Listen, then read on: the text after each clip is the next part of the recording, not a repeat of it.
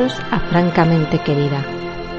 Hola, hemos vuelto en este especial verano otra vez, igual que hicimos el año pasado, para comentaros eh, un poquito qué estamos viendo, una serie en particular que nos ha eh, llamado mucho la atención y que queremos comentar. Eh, buenas tardes, señorita Kubelik. Hola, buenas tardes. Buenas tardes, Princesa Buttercup. Hola, buenas tardes. Y yo que soy Lady Lee. Y vamos a comenzar hablando de una serie que la han estrenado hace, bueno, relativamente poco en Amazon Prime y que está protagonizada por Reese Witherspoon y Kerry Washington y que ya sabréis cuál es, que es Pequeños Fuegos por todas partes.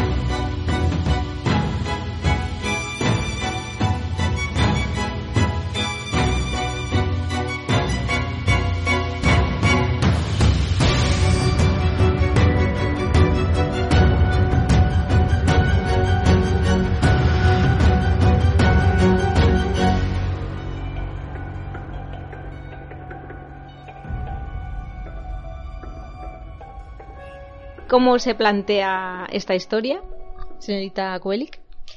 Bueno, en fin, esta historia, que en principio es muy atractiva, una historia de mujeres, está basada en una novela de Celeste N. Inge, eso es. Y como bien has dicho, las actrices principales pues son Reese Witherspoon y Kerry Washington. Y eh, yo he entendido que es una serie principalmente que habla de la maternidad, de eh, esta cosa de malas madres, buenas madres, clases sociales y vamos a ver un enfrentamiento ahí entre dos mujeres que tienen mucho que ocultar la una y la otra. Una tiene una postura y la otra mm, es completamente opuesta, pero tienen en común que las dos se quieren salir mm, eh, con la suya. Sí, es una serie que que bueno, está, como has dicho, basada en una novela, em, que trata no solo el tema de maternidad, también el tema de las clases sociales, el tema de conflictos, conflictos raciales en un barrio residencial acomodado de una zona de Ohio. Y la verdad es que tiene mucho que contar, mucha tela que cortar. Tú, Princesa Badercat, ¿qué, qué opinas? Pues que es una serie muy interesante porque a priori, bueno, recuerda a Big Little Lies y a eh, Heridas Abiertas, la de Amy Adams. Eh, es este tipo de historia y yo creo que eh, Reese Witherspoon se leyó la novela en su club de lectura, que tiene un club de lectura y aquellas novelas escritas por mujeres que le llaman la atención, pues él las produce, tiene una productora y, bueno, pues le ponen todo, toda la carne en el asador en ella, en la producción. Y creo que es interesante porque no deja indiferente, aunque no es una serie perfecta, tampoco es tan brillante como Big Little Lies, eh, pero sí que es interesante porque plantea algunos personajes similares y aunque creo que eh, su defecto es que es un pelín maniquea, eh, tampoco eh, es, eh, mm, decir, te deja, eh, llegas a tus propias conclusiones, a pesar de que escora un poco hacia un lado más que hacia otro, por lo menos plantea unos personajes que no son completamente limpios, sino que al contrario, todos tienen algo reprochable. Y aunque efectivamente, como hemos comentado antes de empezar el podcast, eh, es, hay algunos personajes que se salen más con la suya que otros, por eso digo lo de que escora un poco más hacia un lado que hacia otro, pero es interesante verla y comentarla. Sí, es. Em, yo, sinceramente, así lo voy a decir. Mm, el, primer, los primeros capítulos, pues sí, eh, entras con la intriga de la serie, pero luego acababa cabreada cada capítulo. Porque es así. O sea, yo acabé la serie con un cabreo general que, o sea, no te deja indiferente, te obliga a tomar partido sí o sí. Y aunque, eh, como bien has dicho, mm, ninguno de los personajes eh, se libra de sus taras, porque todos tienen, tienen muchísimos defectos, eh, llega un punto que que ya es más una cuestión de, de, los principios éticos que tú tengas a nivel personal, o tu forma de vivir, o tus ideas que es lo que te obliga a posicionarte de un lado o de otro. Sí, estoy de acuerdo. Creo que es una serie que agita las conciencias y en eso está muy bien hecho. Eh, también es verdad que plantea un, tema o una sociedad que nosotros no vivimos como los americanos y algunas cuestiones las vemos un poco no extrañas, pero sí que las vemos con cierta distancia. Creo que es interesante. En cualquier caso, estoy de acuerdo contigo que cada capítulo a mí personalmente me hacía cabrearme. Y, y además es que le gritaba a la pantalla en plan, pero, pero, pero, ¿cómo puedes ser tan petarda? ¿O cómo puedes hacer esto? Pero aquí de verdad no se libra nadie. en fin, está muy bien. Es que, eh, a ver, es, mm, son dos madres inicialmente mmm, distintas. O sea, y aparentemente eh, en el caso de Reese que Reese Witherspoon que se llama Elena Richardson que es la típica Karen un poco este estilo de mujer que está en su casa bien acomodada muy clásica muy al estilo americano ese, ese nos hacemos una idea con sus perlitas eh, cuatro hijos un marido abogado una situación pues muy desahogada. Y, y claro Mm, nos vamos enterando que esta, esta chica, esta mujer, pues eh, aparentemente está súper feliz con su vida, pero no es así. O sea, alberga un resentimiento hacia el hecho de que ella quería tener una carrera, porque había estudiado para ser periodista, es, más, tenía esa ambición y esa ilusión. Y mm, sabremos ah, por otros capítulos que ha habido ahí un episodio por el que dejó a un novio y al final se casa con el hombre con el que está. Y ella tiene tres hijos y ese cuarto hijo que luego viene es en el momento que ella quería de nuevo reincorporarse a trabajar. Y eso ya de por sí ya mm, la, la amarga la vida, aunque ella intenta al contrario, ir como de que no, que no, que, que yo puedo con todo y ya está. Y luego está el otro personaje de Mia, Mia Warren, que es Kerry, Kerry Washington, Washington, que yo lo siento, que no es por nada, que es guapísima y en otras series está estupenda. Está muy flaca. Pero mm, tiene un rictus, un gesto que me pone de los nervios. Porque es que cada vez que dice lo que sea, pone cara de asco. O sea, mm, y además es como que está haciendo juicio de valor de todo. De la conducta de la otra, del resto del mundo. Soy yo y el resto del mundo. Y eso mm, es un poquito irritante. Ella tiene una hija que adora a esa hija, pero sin embargo la lleva de un lado para otro, de un estado a otro, como esta cosa que es muy americana, con su coche y van pues trampeando. Es artista y esta cosa, este halo de superartista, mogollón de, de cool y este rollo, ¿no? Y empieza que ella está durmiendo en el coche con su hija. Y ahí es cuando entra en juego que Rhys mm, eh, las ve y tiene un, un pequeño incidente. Bueno, cuéntalo, mmm, Badercat. Sí, se supone que ella está trabajando en el periódico, entonces se asoma a la ventana y ve un coche aparcado en un aparcamiento como aislado, bueno, en el aparcamiento del periódico, y entonces llama a la policía local, no es la policía, es como los guardias, sí, exacto, los guardias de barrio, como diciendo, hay un coche ahí un poco sospechoso de estar abandonado, me parece que hay alguien ahí que puede ser pobre y lavar el coche, ¿eh? Eso digo yo, macho, es que no lava el puñetero coche en toda la serie. Soguarra, perdona. Pero es que eh, lo, deja peor impresión si no lavas el coche, lo siento, pero estas cosas hay que tenerlas en cuenta. Tú, si te metes en un barrio súper pinto lindo y no lavas el coche y te paras en un aparcamiento a dormir ahí, pues lo mínimo, es que no sabes, no ya la vida no te ha dado suficientes sorpresas, la vida te da, eh, para no darte cuenta que estás llevando una conducta un poco sospechosa, sobre todo teniendo en cuenta los pijos y racistas que hay en ese tipo de barrios. Pues chica, es que te la estás buscando hay que ser un poco sensato, ¿no? Digo yo. En fin. El caso es que llaman a la, la Rich llama a la guardia esta metropolitana, eh, de, de, barrio y básicamente para que diga a ver quién hay ahí para que se mueva, básicamente. Entonces el policía mm, le dice, eh, irse. Y ella dice, vale, venga, hasta luego. Y entonces se van y acaban encontrando, porque lo que están buscando es una residencia temporal para quedarse. Y bueno, y pasan, claro, están en un barrio, en una ciudad, un pueblecito, lo que sea, muy pijolandia. Es una zona residencial de las afueras de una gran ciudad, que digo, no sé si es Cleveland, es Ohio, pero el barrio se llama Shaker Heights. De Connecticut. Bueno, bueno, pues de donde sea. Y, es la, eso, la, típicas que, que, en Estados Unidos llaman suburbios, pero no son los suburbios de aquí, son los suburbios que son, pues eso, zonas residenciales acomodadas y bueno, que hay mezclas de mansionazas y de casas más normales.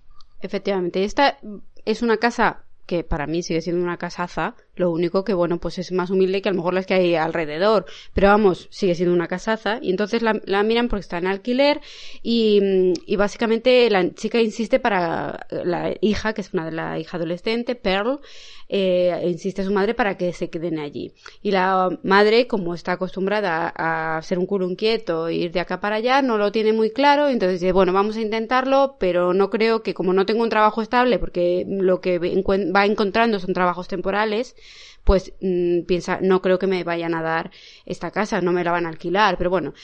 ¿Qué pasa? Con la coincidencia que la casa es de la Reese Witherspoon. La Reese Witherspoon, claro, ve a una madre soltera con su hija y que resulta que es cuando ve el coche se da cuenta que es el coche que estaba aparcado, uy, le dan todos los eh, sentimientos de culpa y dice, mmm, vale, os lo alquilo por el, por el precio y por el tiempo que tú me digas, aunque no es lo normal que, que alquile yo esta casa por esos precios ni esos eh, tiempos o con esas pocas eh, referencias ni nada. ya ventaja que saca una mm, de la, de la culpabilidad de la otra. Bueno, ya estaría. Primer punto para la mía. Efectivamente. Sí, eh, y, al final lo que consigue, bueno, pues eso, consigue alquilar la casa, porque inicialmente ella dice que la alquila primero un mes y luego ya un año, y ella dice que, que no, que ya como cada cuatro meses, cinco meses se pira, que ella solo va alquilando de mes a mes y al final pues como ve la situación de una madre soltera y también como ella está como muy metida en la comunidad su madre era también miembro de la de la, organización o del comité de la ciudad para la integración de más razas dentro del, del propio pueblo pues mm, como que su conciencia de mujer rica blanca le da así como culpilla y al final cede y le alquila la casa y además encima pues su hija eh, la va a coincidir en el instituto con sus hijos porque además también eh, dice que es muy buen instituto porque es un instituto concertado pero a precio de, colegio público y bueno pues ya la ofrece a que vaya con sus hijos y tal. Em, y además de eso, pues también, em, no sé si en este mismo momento o un poquito más tarde, también la ofrece que si quiere, eh, más para hacerle un favor, yo no creo que esto lo haga como para sentirse superior, sino por como la ve, que tiene, pues eso, ella es fotógrafa. Y, y, luego trabaja pues unas horas en un restaurante chino pues a jornada parcial y demás. Porque la dice que trabaja pues dos o tres noches y, como la ve que está apurada pues dice bueno pues pues vente a ayudarme a casa a, mi casa pues al fin y al cabo ella tiene cuatro hijos trabaja media jornada en el periódico. Yo lo, lo que me parece raro es que no tenga servicio ya con ese casuplón entonces la dice que la vaya a echar una mano a casa. Sí, yo creo, y esto lo tengo que decir porque a mí también me ha pasado, eh, a ver, los artistas eh, solemos poner por encima de cualquier otra consideración el hecho de que nuestro, de, que nuestro trabajo es como artista. Y entonces, si tenemos que rebajarnos a hacer otra cosa, lo hacemos, porque la, a ver, la economía es la que es y hay que ganarse el pan. Pero tampoco nos matemos. Quiero decir, eh, yo voy a, yo si voy a poner siempre por encima el, el poder hacer mi arte. Entonces, si por las mañanas tengo la inspiración y es cuando mejor se me da trabajar en mis dibujos, en mis fotografías, con el caso de Mía, pues me voy a coger un trabajito parcial que me permita pagarme el alquiler, pero mientras tengo mucho tiempo libre para hacer mis cosas. Eso es algo que la gente normal, con dos dedos de frente, no entiende. Y esto es lo que le pasa a Reese Witherspoon, que esto Elena se llama que ve a una mujer que, que, tiene capacidades y que ella dice, pues yo puedo emplear a esta muchacha.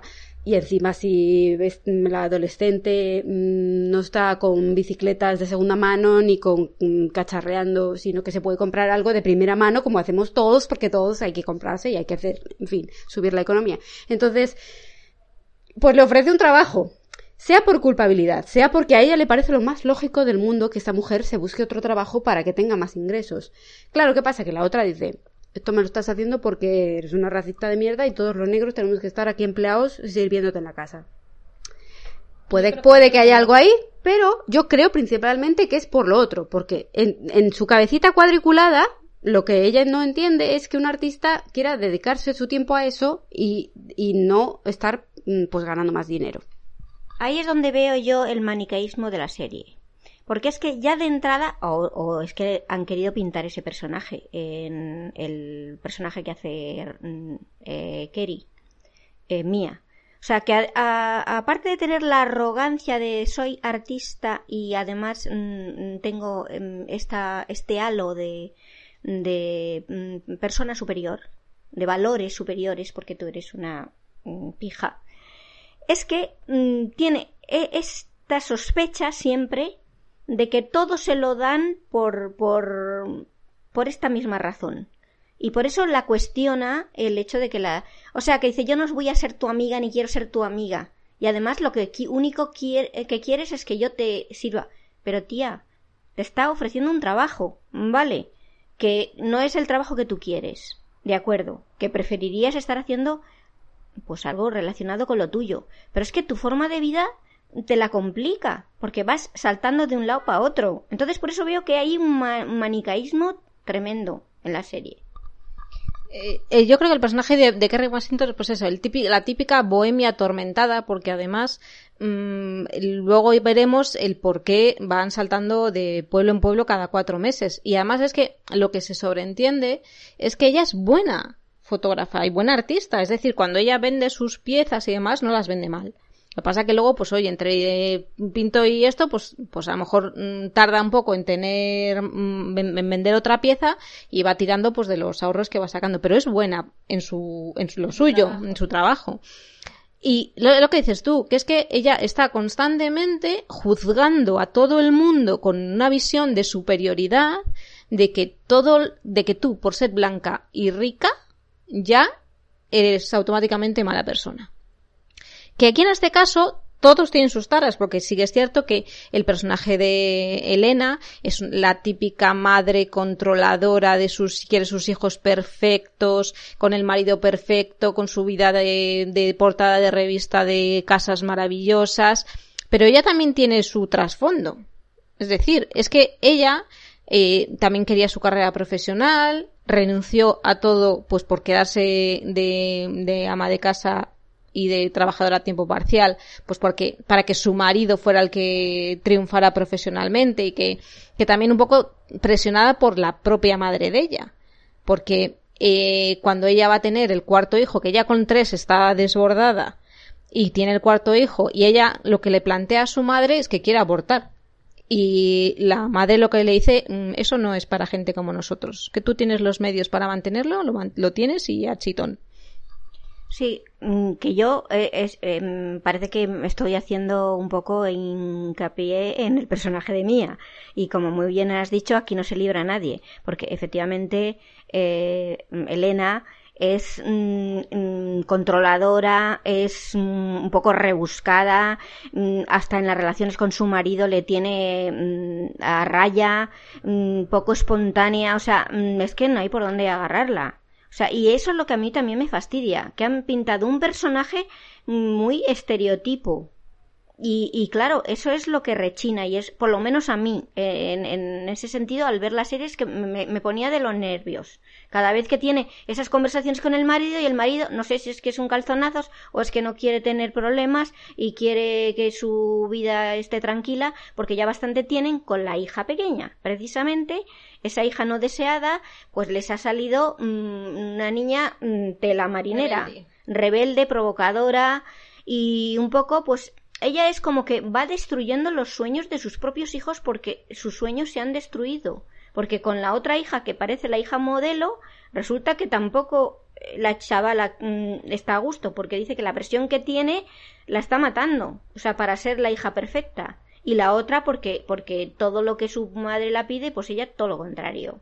Entonces son unos personajes que dices, me pongo de los nervios. Sí, yo creo que, como bien decías, es un personaje estereotipado, pero eh, yo creo que es fiel en el sentido de que retrata a un personaje que lo quiere todo Y hoy en día eh, hay mucha gente que, que, lo quiere todo. Quiere tener su casa mega super guay, eh, su maridito y sus hijos todos cucos y monos, la mm, casa con la mesa último modelo y los muebles super mega guays, pero también quiere trabajar, no quiere perder su libertad. Hay una serie de cosas que son muy actuales y que, y que en, la vida real no, no puedes tener todo porque no se puede. Entonces, lo único que Mía es más consciente de que no puede tener todo, entonces renuncia expresamente de forma voluntaria a una serie de cosas que Elena no quiere, porque ella cree que puede tenerlo todo. Y las dos pecan de juzgar a los demás y de envidiarlos, porque, bueno, Mía yo creo que, que, como tiene esa superioridad moral, mm, no sé si envidia realmente a Elena, eh, es más bien la juzga desde su altar de superioridad moral y lo único que envidia es cuando su hija empieza a pedirle cosas, cuando ella se da cuenta que por sus elecciones personales su hija eh, no tiene según qué cosas, que para ella es, es, es, algo superfluo porque realmente pues no tienes la bicicleta nueva pues mm, ya, ya, te ya te busco uno y te la arreglo y te la, y no te va a faltar nada. Que, no, que luego veremos que no es así porque claro que hay cosas que sí que, que le van a faltar. Y luego vamos a ver que además que la ha llevado de acá para allá viviendo en, en sitios super cutres lo que pasa es que mm, digamos que no le ha explicado a su hija el porqué de sus decisiones y entonces la hija no lo va a entender va a ver a la casaza del, del otro, todo lo que tienen los otros y todas las cosas guays que un adolescente quiere y ella va a decir, pues es que yo no los tengo y no los tengo porque somos pobres. Y cuando no es verdad, cuando eh, mi, su madre puede tener una serie de cosas, pero no lo hace porque elige no tenerlas. Yo creo que el Pearl, la hija de Mía, ya no son tanto las cosas materiales, sino como una estabilidad y una atención que tiene en casa de Elena que tiene, pues tienes, como, la, como dicen en la serie, dice, estoy harta de tener solo una pared, de que en cada casa que vayamos solo me dejes pintar una pared. Quiero tener mi cuarto, quiero tener mi estabilidad, quiero tener mi, mi colegio con mis amigos, con mi, o sea, tener un futuro estable en un sitio y no estar mm, de zascandil de acá para allá cada cuatro meses que no tengo arraigo a nada, porque es que eso además no tengo ni arraigo familiar, porque no, mi padre no sé ni quién es ni nada, ni mis abuelos, porque lo que sabemos después es que Mía era estudiante en, en Nueva York y, y, en una escuela muy buena de bellas artes, pero como en el segundo curso pues la quitan la beca que la iban a dar, pues lo que decide es actuar como vientre de alquiler para conseguir el dinero para el siguiente curso. Y en ese transcurso eh, fallece su hermano en un viaje que va a verla, eh, muere su hermano y cuando va al funeral de su hermano, pues su madre, que es muy religiosa y la ve embarazada y la, entiendo yo que la explica que está actuando de vientre de alquiler, como que dice no vayas al funeral de tu hermano, que aquí este trata de honrar a tu hermano y no de, de, dar que hablar, y entonces pierde el arraigo también con sus padres. Entonces no tiene arraigo con ningún sitio. Y la pareja que tenía también en Nueva York también, eso yo creo que se desarraiga porque ella quiere por el shock de que se va por ahí.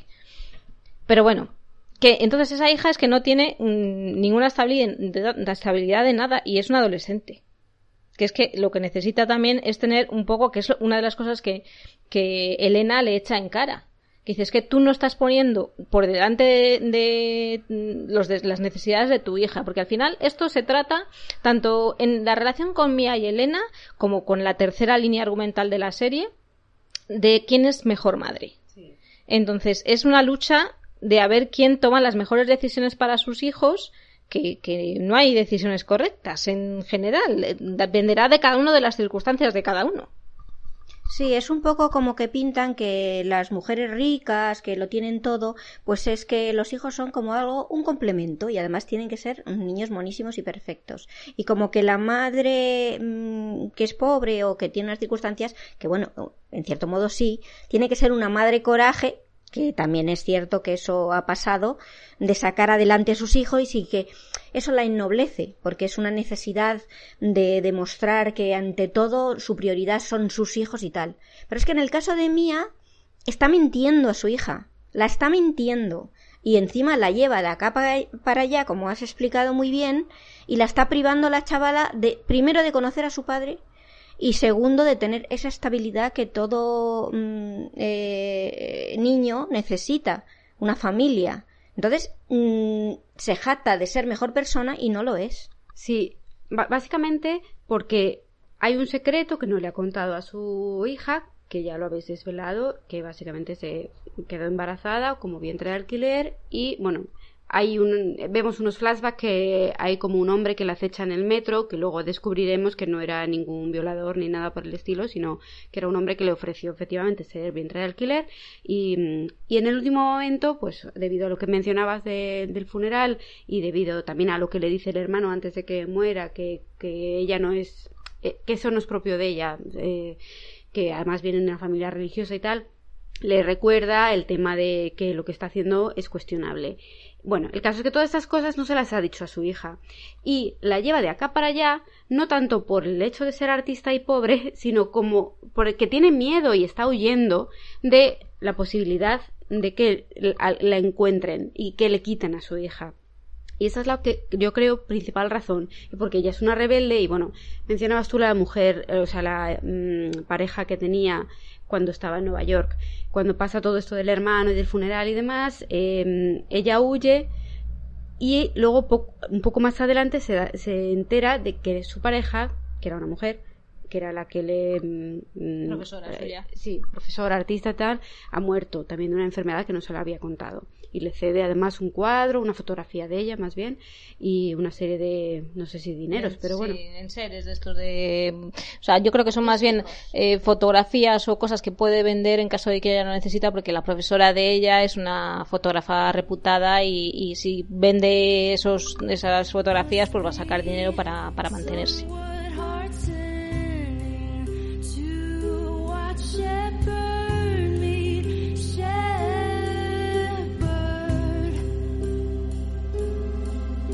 But are you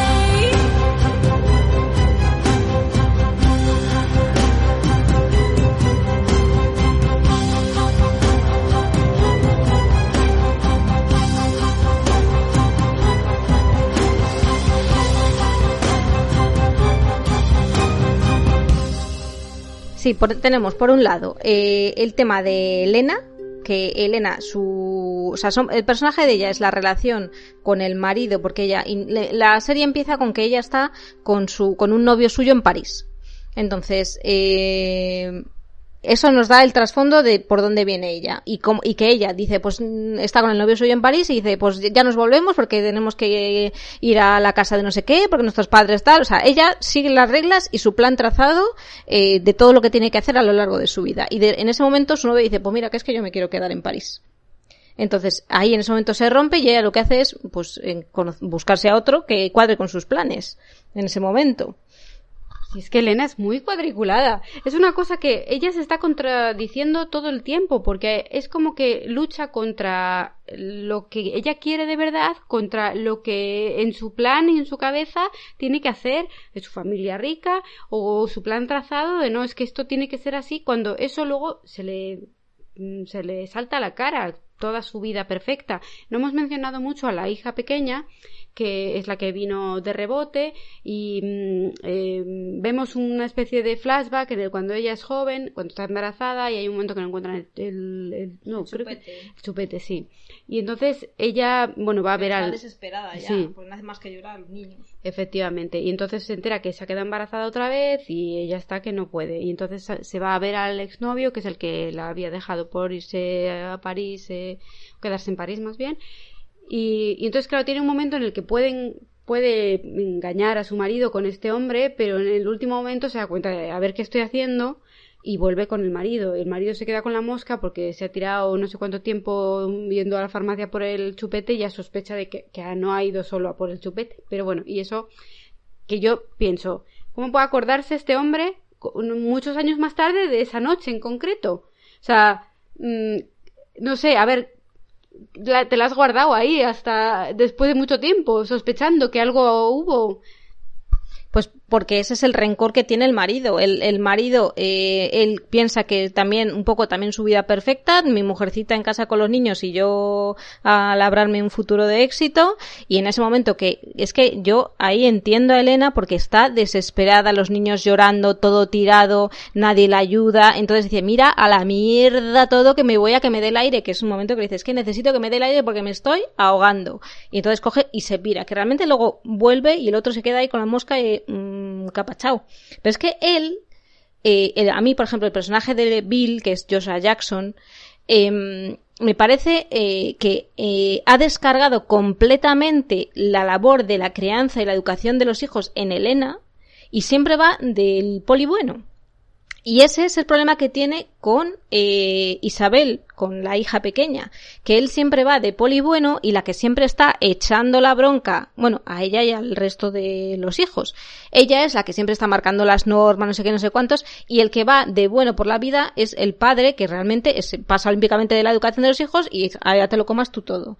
Y, eh, claro, eh, eso marca la relación sobre todo con la hija pequeña, porque la hija pequeña pues es, eh, tiene un problema con una amiga porque eh, tiene 14 años y se da cuenta de que es lesbiana y la, y la amiga también en teoría, pero bueno, pues con las típicas sociedades, eh, lo que pasa en muchas series americanas de que, uy, mm, sí quiero estar contigo, pero es que, ¿qué van a decir? Y te repudio y luego pues es la pestada del colegio porque encima pues eso, viste pues más, más masculina y es la típica, pues eso, rebelde del instituto. No se entiende para nada con su madre, pero es que está constantemente desafiándola. Es que no hay nada que haga Elena que le parezca bien. Cuando inicialmente, cuando cuando se entera un poco de que el problema que ha tenido con la amiga, su amiga íntima de todos, y porque ahora ya no sigue con ella, es el tema de de que eh, ella es lesbiana y le atrae y la besó y la otra se echó para atrás y la dijo que es que la había acosado, la intenta como ayudar a su manera, a lo mejor pues dejando el artículo de la revista de mujeres lesbianas o decirle, bueno, pero están diciendo la verdad, no están diciendo la verdad un poco para que se abra ella y es que a ella todo la parece mal.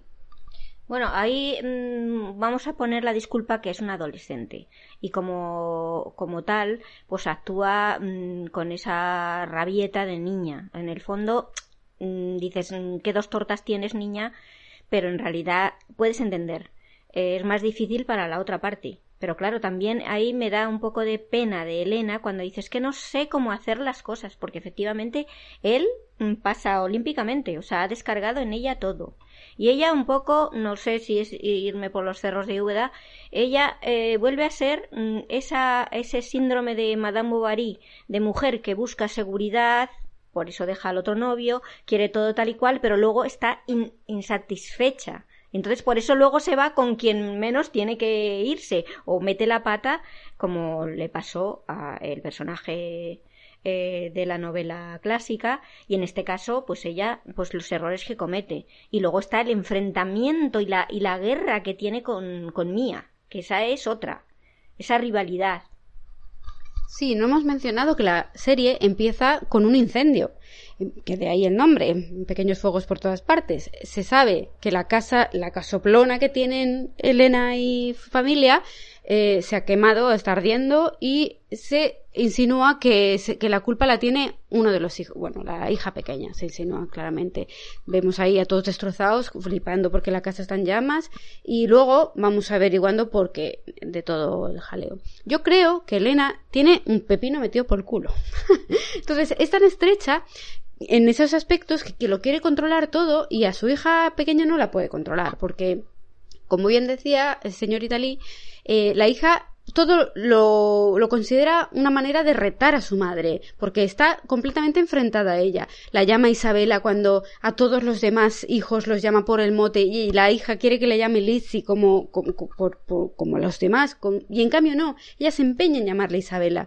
Es como una fijación que tienen la una contra la otra de no vamos a entendernos. Luego se sabe que efectivamente ella se, se, se siente culpable porque mm, de manera subconsciente un poco la odia y la culpa culpa de, ser la, responsable de, haber frustrado su vuelta al trabajo y, etcétera, etcétera. Que la chiquita no ni tiene ni culpa ni pena, pero claro, justo va y le sale la hija más rebelde, que aparte que es que es, problemas del primer mundo, vale, lo del lesbianismo no, eso es entendible, que si sufre bullying, todo eso, a ver, está, en fin, hasta las narices, pero, pero eh, otras cosas en plan voy a ir a dar por saco solo porque me gusta llamar la atención, y, la otra se empeña, no, en que vistas así o vistas así. No, déjala a la chiquilla que vista como le salga de las narices. Si ya tiene suficiente con lo que tiene. Pero es que la chiquilla no para de dar por saco con memeces. Porque es que, vale, en fin, el problema es el problema, pero el resto de chorradas que le, que le plantea a su madre, mmm, no. Sí, es que eh, eh, otro de los enfrentamientos entre Elena y Mía es que la hija de Mía se siente afinidad con Elena porque le da la estabilidad, el cariño, la comodidad que no le da su madre y en, en cambio Isi encuentra en la en Mía el espíritu rebelde, la, la comprensión de, de, precisamente que su pareja también era una mujer, eh, pero realmente, por ejemplo, Elena eh, la dice que, sobre todo el tema del vestir como viste, es para la foto familiar que es que ahí también eh, el resto de los de la familia es para decir es que me estáis dejando a mí como la mala de la película cuando el padre podía decir algo los hijos pueden decir algo porque soy yo la hermana mayor de esa niña digo a ver niña digo te cuesta tanto ponerte los zapatos de tartán que estamos aquí todos con el tartán puesto pues te lo pones a hacer la foto y luego te pones lo que te salga de la real gana pero es que en todo tiene que buscar conflicto ya hasta el límite que dices que no quiero que seas mi madre y la otra dice que yo tampoco quiero que seas mi hija entonces porque llega un momento que la olla estalla bueno, yo creo que hemos olvidado también a Pearl, porque la, el personaje, quiero decir, mm, la hija de Mía, eh, también tiene un comportamiento que enciende la, la, mecha, por eso los pequeños fuegos. Porque claro, ella está encantadísima de estar en esa familia y encima eh, se pone a pelear la pala con uno de los chavales, con el pequeño, el, eh, se ve que el pequeño está eh, enamorisqueado de ella porque que es una niña muy mona y muy lista y muy todo. Pero claro, a ella, a que, quien le mola es el otro chaval, el, el, el más mayor, que es también muy, muy guapete, porque todos son guap, guapísimos. Y claro, se mete en, medio de los dos hermanos. Primero le hace creer al uno una cosa, y luego el otro, o sea, ahí hay un se lío, deja querer, se deja querer, efectivamente. Y el otro interpreta que está por él y no es así, que en realidad está por el otro. Y claro, se lía con el otro y, y encima el otro lo descubre en una cabañita, el lugar secreto, no es una cabaña, es un, una furgoneta. Una furgoneta que es su lugar secreto, o sea, otro incendio más para esa relación. Que, que, y además es que mmm, ella se escapa para estar con, con, esa familia, con los chicos, y la otra, o sea, eh, Isabela, Isi, se va con Mía para ayudarla y está encantada de estar con ella ahí haciendo los trabajos, las manualidades. O sea que Pero todo. También es artista. Claro, también es artista, o sea, es más parecida a ella que a su propia madre. Y claro, todo es un conflicto, todo es un conflicto de enfrentamientos. Sí, Pearl va a casa mmm, de Elena porque se siente muy cómoda y todo eso y traba amistad con uno de los hijos. Pero realmente yo creo que mmm, sí, como dice Lady Lee, se deja querer, pero tampoco le muestra eh, exactamente la misma atención que le muestra al, hermano mayor. Lo que está feo es que no se sincera con claramente con el otro chaval y le dice, mmm, pues mira, no, no estoy interesada en ese sentido. Y que encima se líe con su hermano mayor y le lleve al sitio secreto del hermano pequeño. Pero chica, en fin. en fin. Y luego está la hija mayor, que no hemos hablado de ella, que es la típica guarrona. No, no, guarrona no. Un poco sí. No, yo para mí no es guarrona, porque es la típica. Yo lo que creo es la típica. los de instituto del rey y la reina, que está con el novio, que también es negro, que no se sabe si muy, muy bien está mm, con él porque le quiere, que yo creo que sí, pero también un poco porque salir con un negro le da, puntos para Yale. Y porque es el popular. Y, y porque es el quarterback de la esta. Bueno, la cuestión. Que la cosa es que... Eh, ¿Qué iba a decir yo? Se me ha olvidado. El chico también es un pijo. Ah, pues que el, chico también es otro pijo. La cuestión. Que eh, ella mm, también la presión que tiene con la madre es de ser perfecta. Y que yo creo que no, es guarrona, en mi opinión te voy a decir por qué. Porque el que está todo el rato presionando ahí para pinchar es el novio. Y ella que no, que no, que no, que no.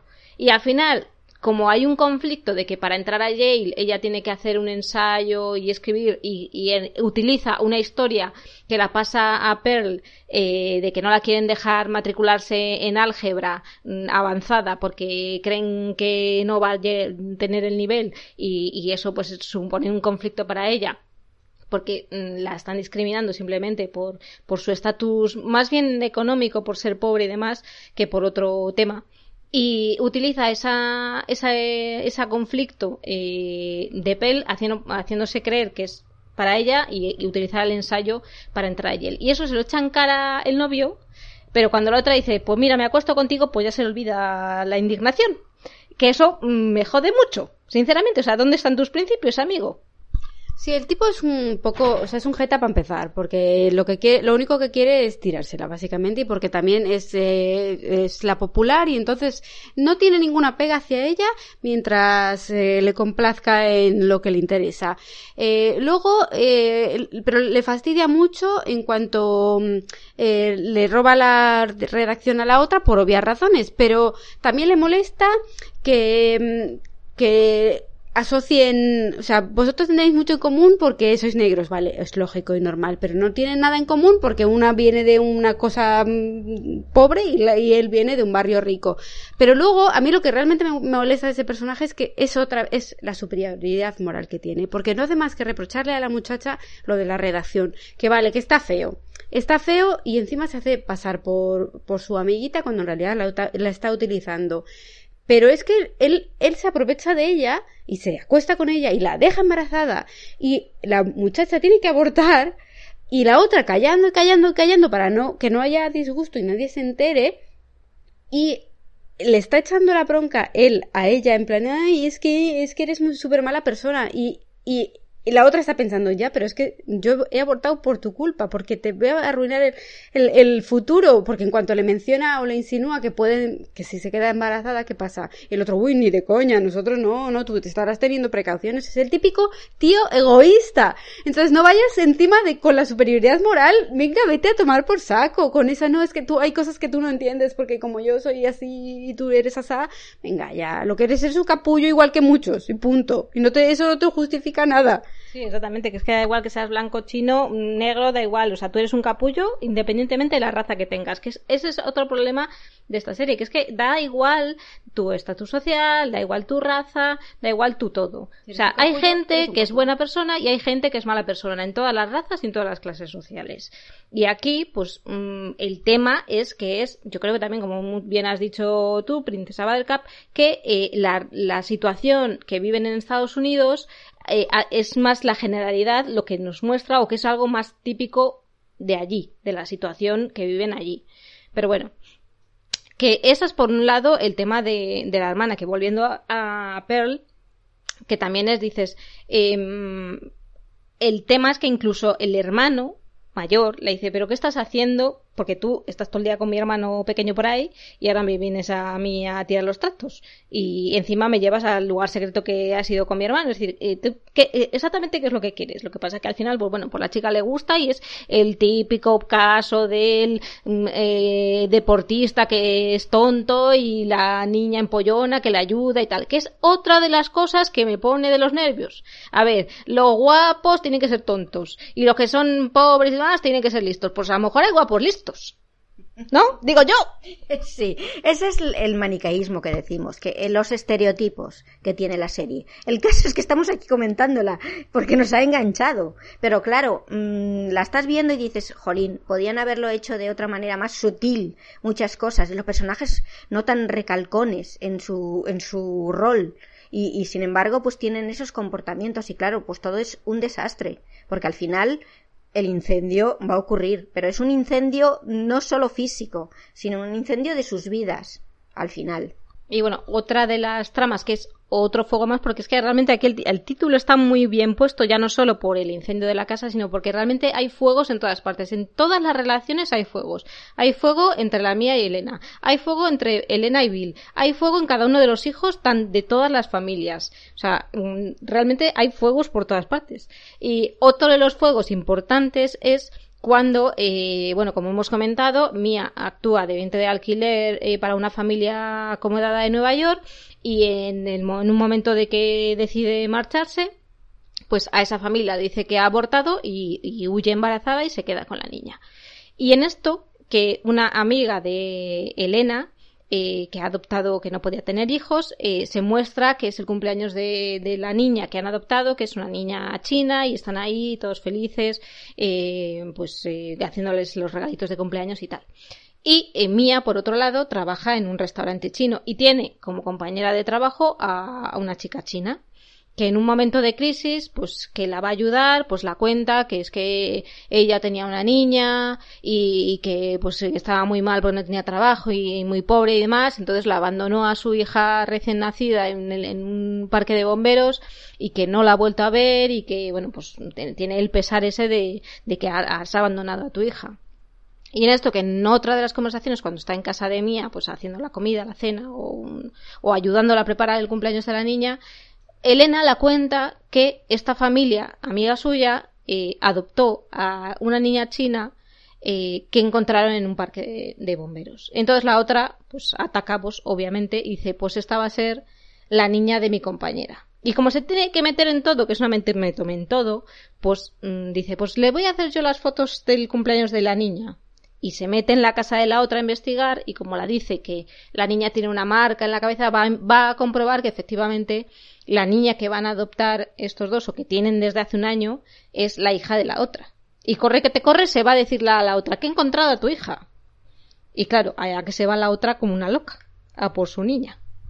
Sí, además Mía, hemos de recordar que había aceptado el puesto de mmm, pues hacer la comida y de hacer las labores del hogar en casa de Elena, básicamente para tener controlada a su propia hija que está allí todo el día, porque realmente es, no quería aceptar ese trabajo mierdoso que le había ofrecido la otra, pero lo utiliza en su favor. Y en cuanto puede se lo reprocha, porque además Elena y Mía solo tienen un momento, digamos, de, de en bonding, iba a decir, como se dice, de, de, sí, de conexión, gracias eh, que es un, en un momento que están eh, las amigas de Elena haciendo una especie de lectura que son los diarios de la vagina, creo recordar. Monólogos de la vagina, Eso, sí.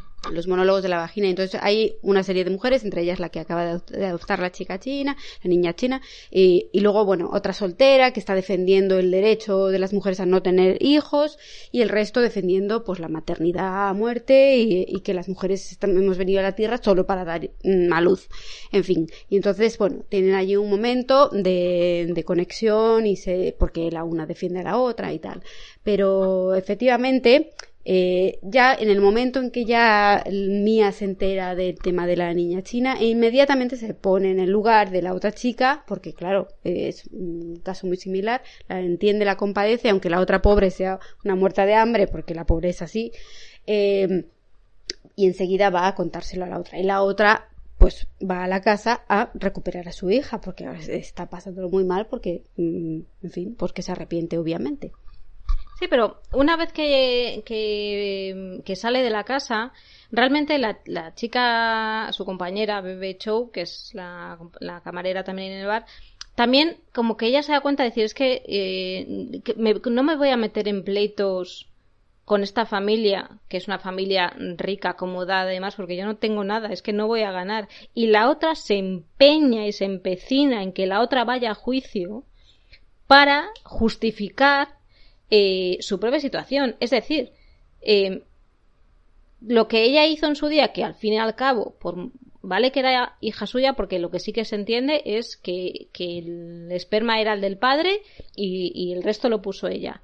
Pero al fin y al cabo tú tenías un contrato y una obligación que podías haberlo hecho de otra forma. Es decir, si al final te quieres quedar con, la hija, lo puedes haber hecho de otra, otra forma en vez de salir huyendo.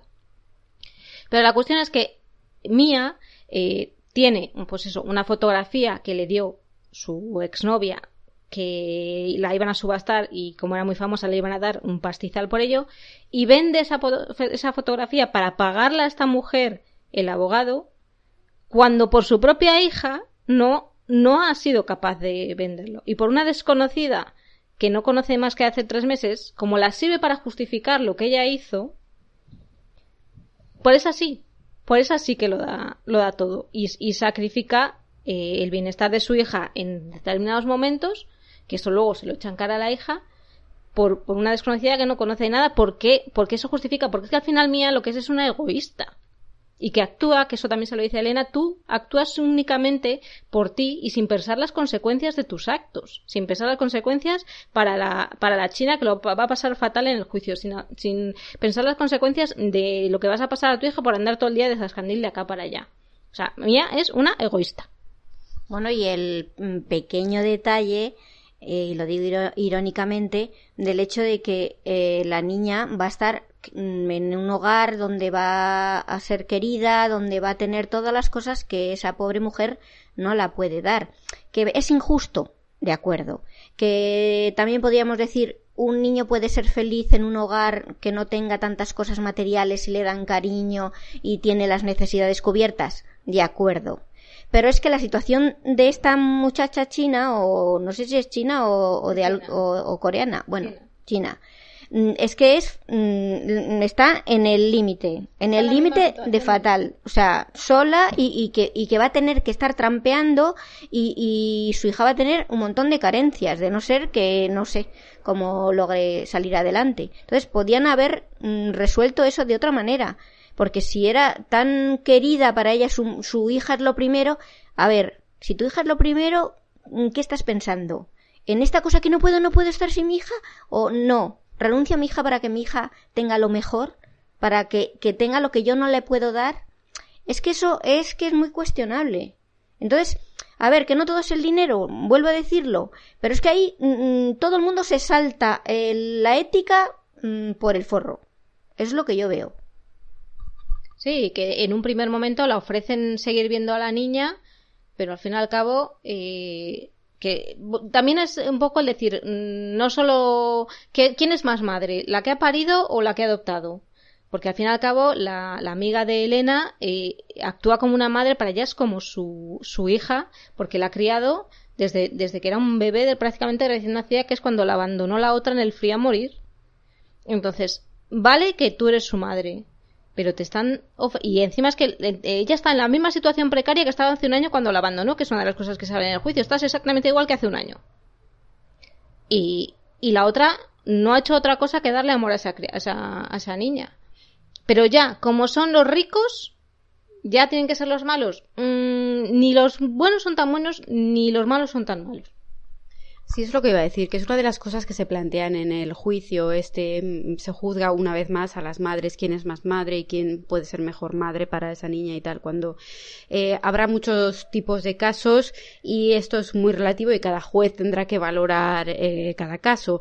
En este caso en concreto eh, se nota, como bien dices, el maniqueísmo porque los personajes principales que digamos que se salen al final con la suya y que hacen justicia, lo entrecomillo, eh, son los que defienden a capa y espada que, con, que la madre biológica es la madre biológica y no hay, no hay más. Cuando hay muchas madres biológicas que dejan mucho que desear y hay grandes madres adoptivas.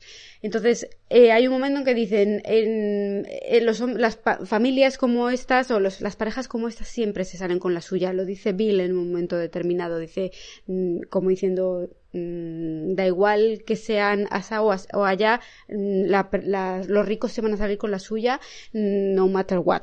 Y dices, a ver, no, habrá de todo. O sea, será el caso. Bueno, en, caso, en este caso, eh, al final pasa lo que pasa y hay, como una especie de justicia divina que, bueno, al final la China acaba secuestrando de nuevo a, la niña y se larga con ella. Que yo no sé si te lo deja a espectador juzgue o quiere que aplauda, porque yo, la verdad es que yo no me siento con ganas de aplaudir ante esa situación, porque aparte de que se juzgue a ese matrimonio solo por el hecho de ser rico, que eso e, es, es así, eh, es que le arrancan a la niña de, de, una familia que le está dando amor, de la única madre que recuerda, a una pobre mujer que está desesperada por, por, por cuidar a esa niña, que, vale, por supuesto que la otra mujer es su madre biológica y también está desesperada. Pero es que ya llega un punto en que, no sé, que resulta muy difícil ponerte de su parte, porque es, no sé, esto yo lo dejo a que cada cual juzgue, pero esa es la sensación a mí desoladora que me dejó al final. Sí, porque es que además una de las cosas que en el juicio eh, la echan en cara, en cara a Linda, que es la madre adoptiva, es que cuando la están organizando el, cumpleaños, pues eh, no se le ocurre otra cosa a Elena por hacer la gracia que, que hacer como unos regalitos de galletas de la fortuna, ¿no? Por el tema de la ascendencia china y tal. Y entonces lo que se está juzgando es como que ellas van a dejar su herencia china en el olvido y que qué graciosos, que es que lo de las galletitas chinas, eh, si eso es lo mejor que puede hacer, y, es que yo en ese momento, pues, mm, porque yo lo que le grité a la tele es decir, digo, y lo mejor que puede hacer la otra es dejarla morir al frío. O sea, eso es lo mejor que puedes hacer por tu hija. Entonces, volvemos a lo mismo. Eh, yo entiendo que eres su, realmente eres su madre biológica y que los tendrías que estar, porque también lo que se da a entender es que ella estaba pasando por una depresión postparto y en un momento de, de locura abandonó a, su hija. Pero es que eh, a la otra se, la está, se le está juzgando como malas personas cuando no lo son.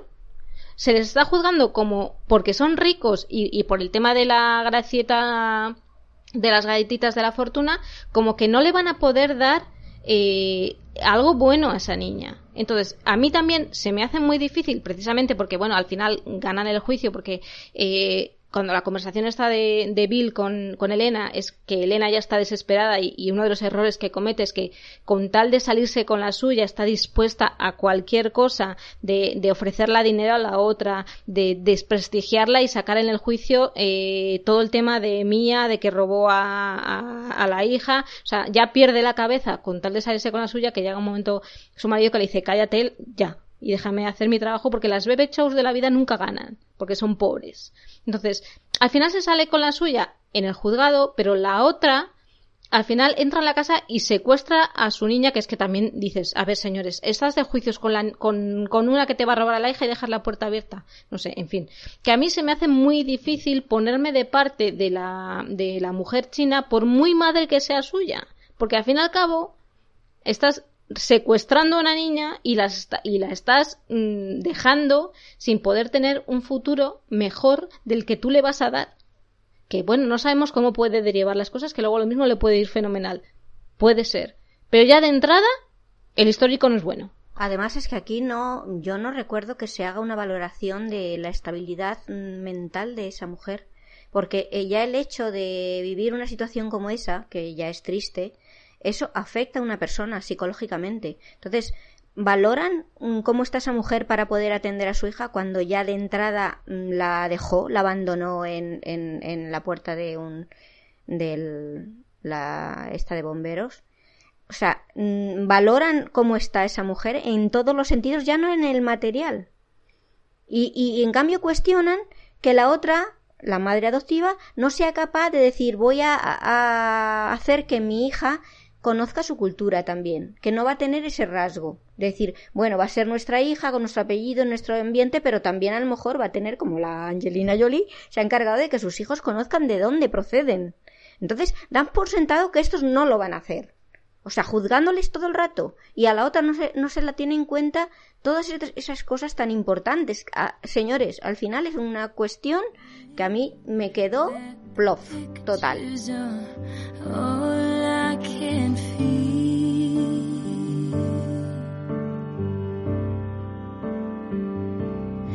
There was nothing in the world I ever wanted more than to feel you deep in my heart.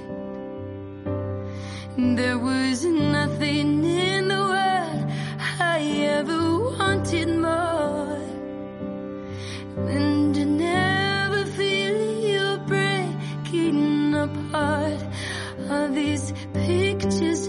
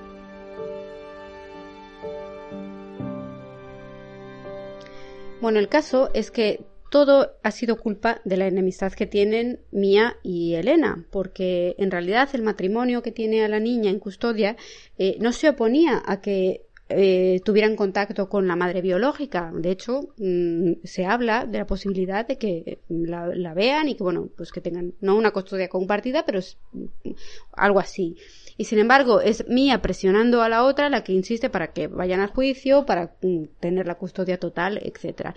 Y luego el tema de las galletitas de la suerte, que es una gracieta de la Elena, porque es así ella, mm, porque ella sí que tiene ahí sus movidas y es postureo y todo, en fin, eh, hace la gracia, los lleva tópicos. Exacto, juega con los tópicos porque es así y lo pagan los otros dos que ni culpa ni, ni pena tienen, pero bueno, exacto y lo del dinero, porque eh, realmente cuando están negociando o cuando está diciendo la amiga Linda, voy a tener que ir a juicio eh, para luchar por mi propia hija, es a Elena la que se le ofrece decir dame la chequera de tu marido. Y se presenta en casa de la Bebe Show para ofrecerla diez mil dólares para, para decirla mmm, desiste. Y eso, claro, luego se lo sacan en el juicio, decir es que tú ya has valorado que tu hija vale diez mil dólares. Y eso también les perjudica a los otros, aunque al final el juicio lo ganan. Pero las cosas que les pasan en contra en el juicio son culpa de Elena, no son culpa de Linda y del de, matrimonio pero es más por su enfrentamiento personal con Mía, con, por salirse con la suya, igual que en el caso de, de Chao con, con Mía porque Elena está dispuesta a llegar al límite, al igual que la otra. No ha sido capaz de vender la fotografía por su hija, pero sí por una extraña que conoce hace tres meses, porque justificar que, que tú vales más como madre simplemente porque has parido al hijo, pues eso justifica lo que ella hizo que con su hija, que ella vale más como madre que esa posible pareja que iba a adoptar o que iba a tener el hijo que ella tenía en el vientre de alquiler. Entonces, eso justifica sus propios actos. Entonces, realmente yo creo que, que la China le da igual. O sea, lo hace todo por puro egoísmo, igual que la otra Hombre, la otra yo creo que sí que tiene un poco más de amistad con la otra porque ha visto a su amiga sufrir por no poder quedarse embarazada y por, por todo eso y que, que esta que también dentro de sus prejuicios mentales, que es una pobretona, se vaya a quedar con, se va a salir con la suya, pues eso también la, la rechina, nunca mejor dicho. Pero es más, las, las penalidades que pasan es más por, por la enemistad que hay entre ellas que realmente por las propias familias involucradas en el juicio. Yo que solo quería decir que a mí las niñas me parecen unas actrices estupendas, porque bueno, de Rhys desde luego. De Kerry no, yo no dudo, pero a mí esos gestos que tiene me, me cabrean mucho. Totalmente de acuerdo. Me irritan y me sacan un poquito de tal. Y me ponen un poco en contra, que no es justo, pero es así. Y quería comentar que Pearl eh, se llama Leslie Underwood y Izzy Richardson, la hija de, de Rhys, es Megan Stott. O sea, que son unas niñas que prometen, ¿eh? O sea, a mí me encantaron. Están todos muy bien, porque incluso los que menos mmm, pinchan y cortan, que son el resto de los hermanos, todos lo hacen muy bien. Y, y bueno, también eh, ya cuando acaba todo este tema, eh, llegamos casi a la escena final, porque bueno, se, la escena final de que secuestran a la niña es, es, es casi lo, lo, último que vemos, ¿no? Que, que la china huye con su hija a Canadá entre medias se ve que, que claro, eh, la otra ya le dice que se vayan de la casa, Elena le dice a Mía que se vayan de la casa, que dice, dice supongo que entenderás que no te voy a renovar el contrato de alquiler. Entonces, eh, recogen sus cosas y se, y se marchan, porque en ese momento también ella dice, mañana te, deja la casa mañana. En ese momento le echa en cara eh, una de las, de las cosas que ha pasado con, con su hija mayor, con Lexi, que cuando fue a abortar, se fue con Pearl a la clínica y en vez de utilizar su nombre real, utiliza el nombre de Pearl. ¿Qué dices, chica? Utiliza un nombre inventado. ¿Qué necesidad tienes de comprometer a tu amiga? Pero bueno, la otra, también en una de esas investigaciones que se va, va precisamente lo que decías tú, eh, decir, esta chica dice, consideró abortar, porque dice, si, si en algún sitio he registrado que esta chica pensaba abortar su hijo, ya tengo un arma más que echar la cara en el juicio. O sea, es el momento que dices, ya estoy dispuesta a lo que sea para... Y es cuando ve el expediente de, de la chica. Y cuando la va a echar en cara de que es que tu hija ha abortado, es que no sabes nada, y dice, mira, no, que la que ha abortado es tu hija. Entonces ya se coge el rebote y es cuando dice, te vas de mañana, o sea, mañana por la mañana ya es tarde. Y, y en ese momento, cuando van a dejar devolverle la llave al buzón, que es por la noche, y si ve desde la ventana que se marchan y entra en modo locura y coge todas las cosas que tiene ahí, una bote de gasolina y pone, va a prender fuego a la casa que la, paran sus hermanos. Y es cuando tienen el enfrentamiento Elena y ella, que dices que yo no quiero ser hija tuya, y dices que yo tampoco quería tenerte.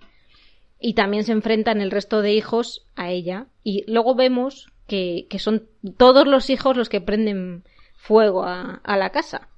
Sí, como un acto simbólico de que están hasta la taba de su vida.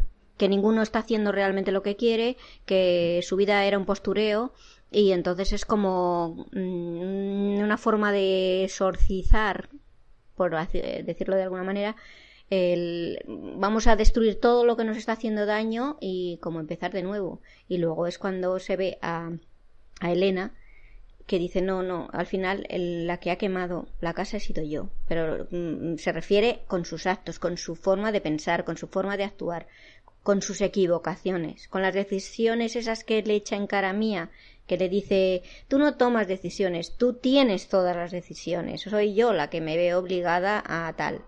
Y no sé si hemos dicho de la pelea de Pearl con su madre, o sea, cuando la dice vamos a ver, me has engañado, me mm, no me has dicho que tengo un padre, que, me has privado de conocerle, eh, lo del dinero. Porque Elena le cuenta a la hija toda la movida. Claro, es que es, es que es una movida, realmente. Y entonces, claro, la chica, mm, o sea, entra en, también en, en, modo, eh, no sé qué te hago, que te doy con una maceta. Aunque luego, milagrosamente, la perdona todo. Bueno, milagrosamente, no lo sé, es su madre. Y ahí eso es como. ¿cómo? A mí ese final me pone un poco de los nervios. Primero porque vale que tu madre sea esto o lo otro y que tú tengas una vida súper controladora o, super, o veas que tu madre le ha dicho a, tu hermana pequeña que no la quería tener. Pero que eso te lleve a, a quemar todas tus pertenencias y toda tu casa, o sea, por parte de los hijos, me parece que sois unos putos desagradecidos. O sea, ¿qué quiero que te diga? Perdón por lo de desagradecidos. Y que lo hacen porque saben perfectamente que están empastados y al día siguiente van a tener otra casa. Son todos unos niñatos desagradecidos. Hombre, que si no, pues ya el seguro ya sí eso. Aunque si sale que alguno de ellos lo ha hecho, no, no van a cobrar el seguro. Pero bueno, que es en plan, ala, vamos a fastidiar a mi madre de tal modo cuando son todos unos niñatos de mierda. Lo siento, pero es así. Y luego, por otro lado, la, que Pearl perdone a su madre así como de la noche a la mañana, mm, yo creo que lo hace ya por supervivencia, porque ve que la, que la Elena no va a ser, no va a ser su madre ni de coña, porque la ha echado también con vientos destemplados y que suficiente tiene con sus hijos, se va porque, porque cree que es la que se había quedado embarazada y dice, es que vas a arruinar la vida a mi hijo. Bueno, el caso es que Pearl vuelve con su madre, la compadece, bueno, dice, venga, va, mm, que sí, mamá, que te entiendo, se piran, y la que se queda mmm, compuesta y sin nada es la pobre Lizzie, que, que por otro lado dices, mira, merecido te lo tienes por ser petarda, porque es que, macho, se va sola en un autobús y luego la, la, cosa que se queda es que la Reese Witherspoon coge la pluma esa que simbolizaba a su hija y se queda como diciendo Lizzie, como diciendo he perdido a mi hija. Pero es que lo ha perdido todo. A mí es que ese final me deja con el corazón encogido. Y a la Reese Witherspoon, que me caía mal, pues la, dice, la chica, te perdono porque es que demasiado tienes con los hijos que tienes. Sí, yo es que a mí Reese, el personaje de Reese, me cae mal en ciertos, en ciertos momentos, pero la entiendo perfectamente. O sea, no lo que no entiendo bueno, que eh, la mía también tiene sus motivos, obviamente, pero, eh, pero la superioridad moral con la que va por la vida, que eso también lo acentúa mucho los gestos de, de la actriz, porque está siempre como, como con la boca y con la mirada y con, o sea, con los, los agujeros de nariz como en plan desafiante. O sea, es como, es, es, es, la actitud que, bueno, ahí yo no sé si es que la actriz lo hace siempre o que es una muy buena actuación, que, porque es que yo de verdad la daría un sartenazo en la cara en cada capítulo. Entonces, a mí al final me da pena, Elena, porque es que eh, realmente eh, Easy es otra niñata que dudo mucho que en una situación de pobreza, como tienen otras familias, pudiera sobrevivir porque está acostumbrada a tenerlo todo y va de niña rica rebelde, porque es lo que tiene que ser, al contrario de su madre.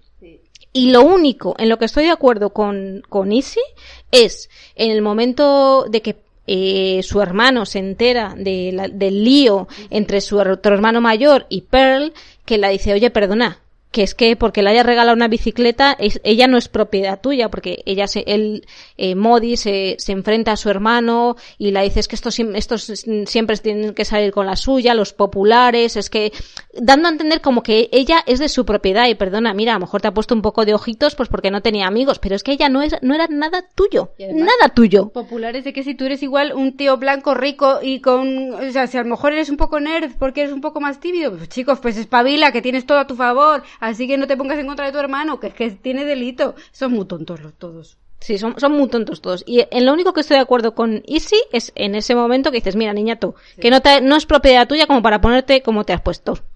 A mí el único momento que digo, bueno, me, me, mm, reconcilio un poco con la, con la historia es que eh, en ese momento en que llega eh, Pearl a la puerta de, de su padre y es que va al encuentro a conocerle.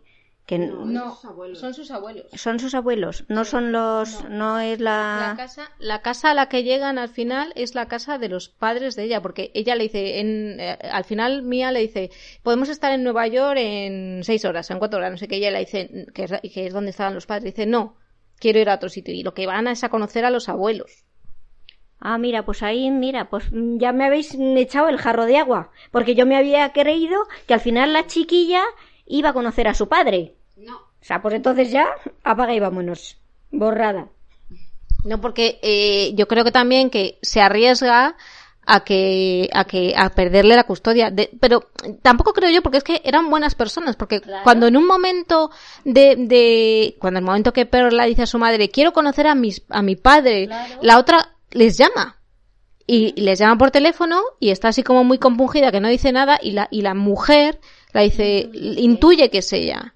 Y no se la ve como no, no se le ve mala persona. Es decir que muy probablemente podía haber tomado otras decisiones que hubieran beneficiado a todos o incluso podría conocer a, a- a su padre porque al fin y al cabo se ponga como se ponga ella es su padre y podía darle mm, otras facilidades o lo que pasa es que es tan egoísta que no la quiere compartir con nadie y cualquier influencia externa por eso la, la fastidia tanto que Elena influye en el comportamiento de su hija porque es quitarle atención y, y, y que todo lo que ella hace eh, pues que a lo mejor haces algunas cosas que no están bien.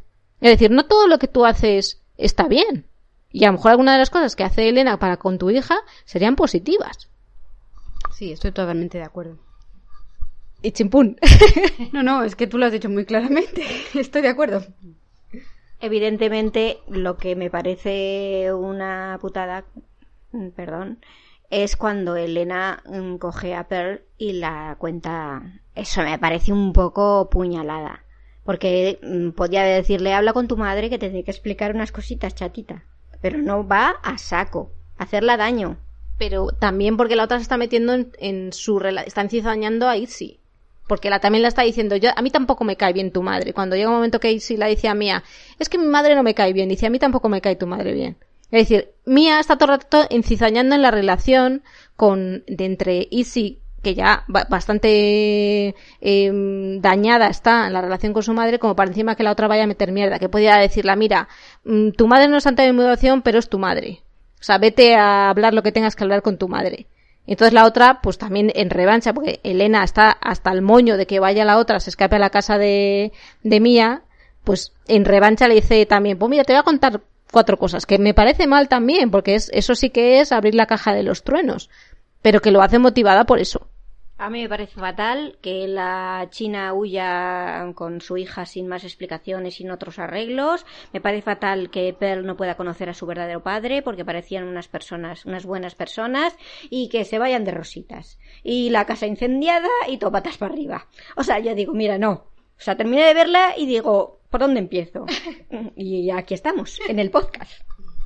Exactamente. Yo creo que cuando estábamos viendo toda esta serie, que yo decía lo del sartenazo de, en la cara de Kerry Washington en cada capítulo, es para decir, em, ¿por dónde empezamos a cortar chaquetas? Porque es que aquí mm, todos se merecen chaqueta. O sea, todos, del primero al último. No hay ninguno que digas, que este me cae bien. No, no, no, no, no. A todos les, les dabas así, pa' un lado y pa' otro.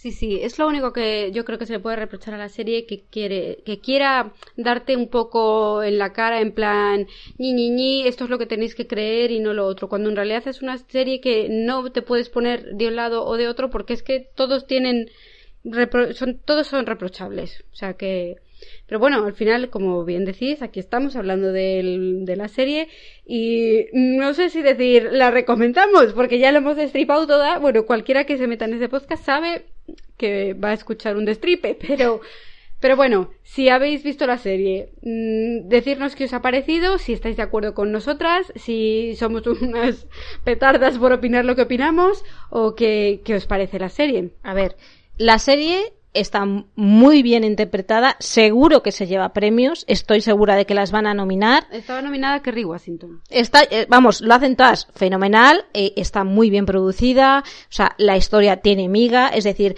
esto ya va más eh, en base a lo que son tus, tus ideales, con quien vas a, a te sentir más afinidad, sí. porque todos son criticables y todos en, en, su manera, eh, tienen razones para actuar como actúan. Es decir, en función de lo que tus, tus valores, tus propios valores como persona en la vida real, te pondrás o te posicionarás de un lado o de otro. Yo, desde luego, para mí, el final que tiene, como bien habéis dicho, que al final las que se van de rosita son la otra que roba a su propia hija y se supone que se sale con la suya y la otra que se arregla así chimpún con su madre de repente cuando te ha mentido, te ha tenido de acá para allá, eh, te ha hecho dormir en la calle, te ha hecho dormir en el suelo, pudiendo darte una cierta comodidad, no te digo que, que tengas que vivir en lujos, pero simplemente una cierta comodidad y estabilidad. Y no lo hace por ti y lo hace por una extraña que no conoce nada, simplemente por motivos egoístas, que esa situación se arregle así de, bueno, pues te perdono y venga, que lo entiendo porque es su madre, hasta cierto punto, pero mm, a mí me quedaría un rencor.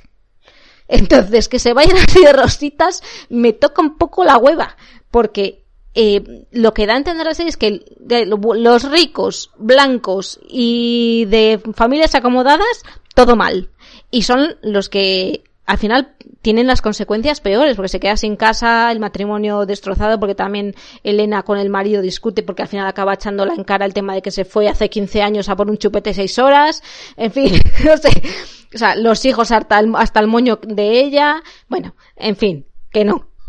Sí, estoy de acuerdo contigo. Bueno, quería recordar que estaba nominada a Mejor Serie, Dirección y Actriz Kerry Washington. Y se nos ha olvidado mencionar eh, bueno, yo lo menciono porque también me puso de los nervios. Eh, hay dos veces que Elena se va mm, por ahí. Una, cuando se va por el chupete y se va a ver al exnovio, que es el que la había dejado mmm, tirada porque dijo, no, yo me quedo en París, tú vete a tus planes tradicionales le va a ver. Eh, se quieren acostar juntos, sobre todo él dice, pues sí, oye, eh, eh, le importa tres huevos que ella tenga tres hijos porque quiere acostarse con ella, pero cuando ella, ella le... Está un poquito desequilibrada en ese momento. Sí, en cambio, e ella le dice, mira, no, me acabo de dar cuenta de que tengo tres hijos y de camino a otro, me voy para mi casa, siento haberte calentado, pero hasta luego.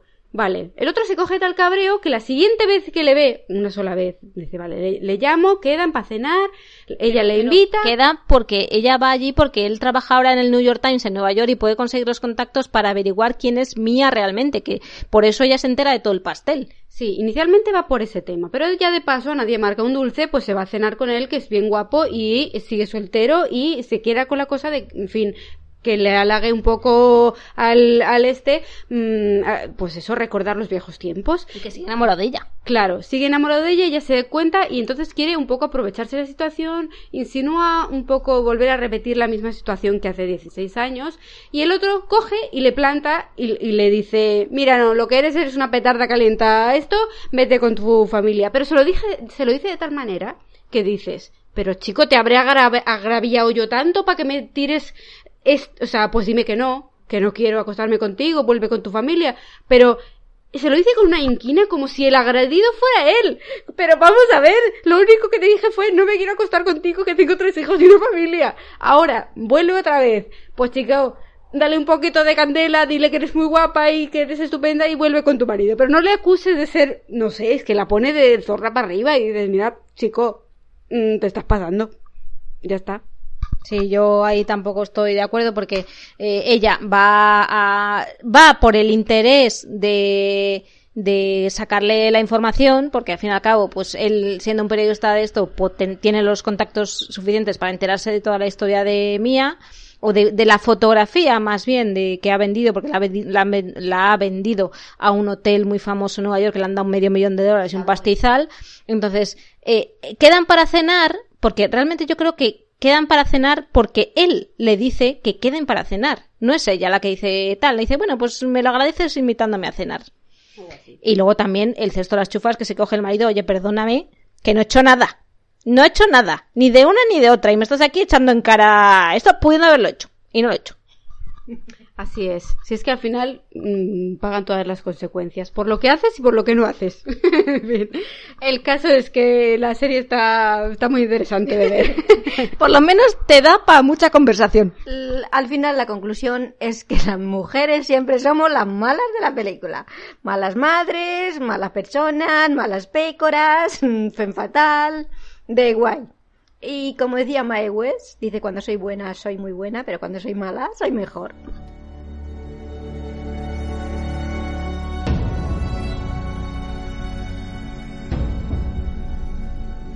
I'm a bitch, I'm a lover, I'm a child, I'm a mother, I'm a sinner, I'm a saint.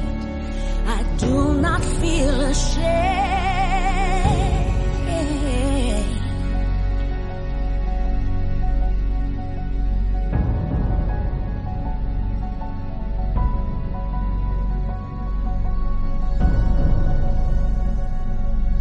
Yesterday I cried. You must have been relieved to see the softer side. I can understand how you'd be so confused. I don't envy you. I'm a little bit of everything, all rolled into one. I'm a bitch, I'm a lover, I'm a child, I'm a mother I'm a sinner, I'm a saint.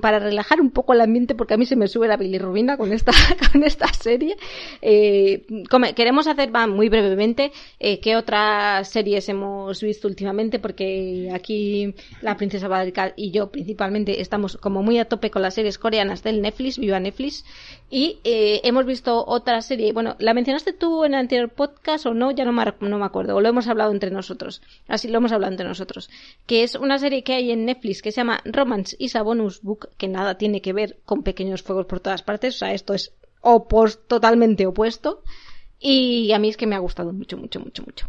Sí, yo seguí la recomendación a su vez de otra booktuber que recomendaba algunas series coreanas interesantes que tenían relación con libros.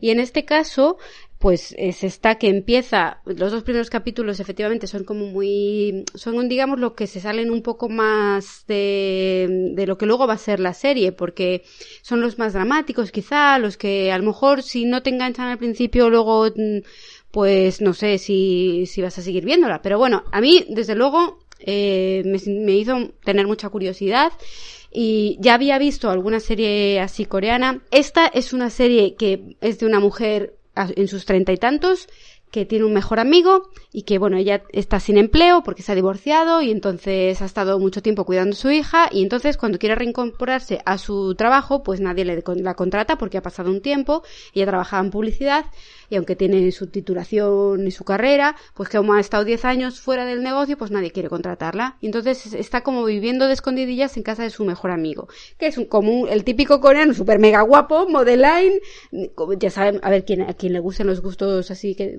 como muy afeminados, que tiene estas bellezas apolíneas. A mí, no me gustaban los coreanos y este ahora mismo es mi crush. Pues a mí, a mí me parecen eh, bellísimo, y al principio me parecía un poco tieso y como muy femenino, pero luego eh, el personaje es que es tan encantador que no puedes evitar que te guste. Y es que es una serie que te reconcilia con el mundo, de verdad. Es que es eh, pleasure total.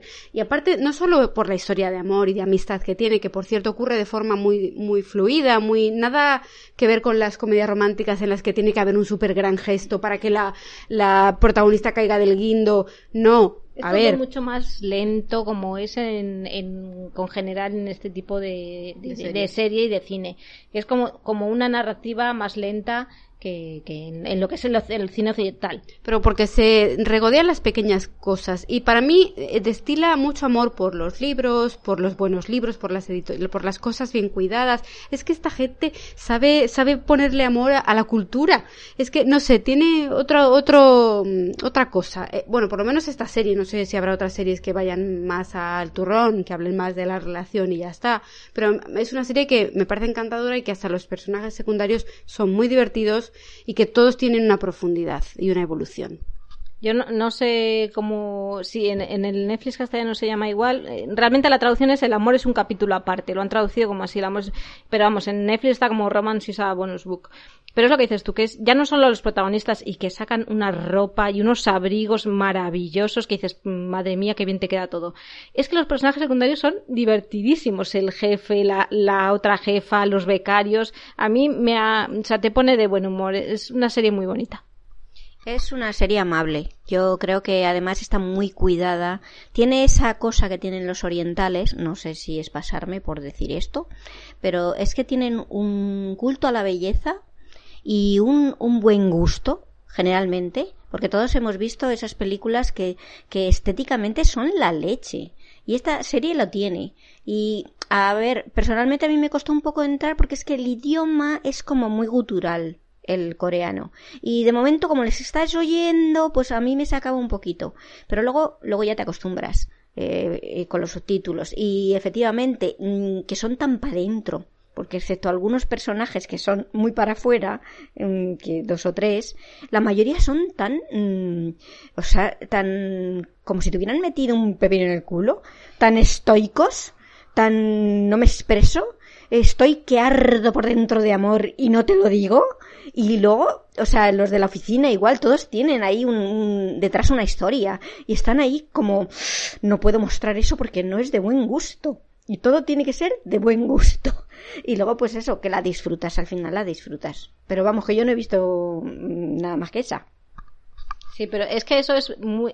A mí me ha sorprendido porque, primero, sí que es cierto que los orientales, eh, tanto chinos, japoneses, eh, coreanos en este caso, eh, son de no mostrar tus, las emociones. Pero yo que sí que he tenido bastante trato con los chinos por temas de estudios y por lo que he visto en otras series y en otras cosas, eh, lo que muestra esta película y por lo que he visto en otras series coreanas son bastante más abiertos que los chinos y que los japoneses sobre todo. O sea, son mucho más, eh, muestran más los sentimientos y las expresiones que otros eh, países orientales. Y es una de las cosas que, que me ha gustado mucho, porque además a mí el tema de la cultura oriental, asiática principalmente, es un tema que me gusta mucho, y aprendes cultura sin querer. Y a mí eso, pues también me gusta mucho es un tema mm, más de privacidad, de que lo íntimo, a lo mejor darle la mano, besar a, tu pareja, eh, lo tienen como muy, esto es privado, entonces no hacemos alardes públicos.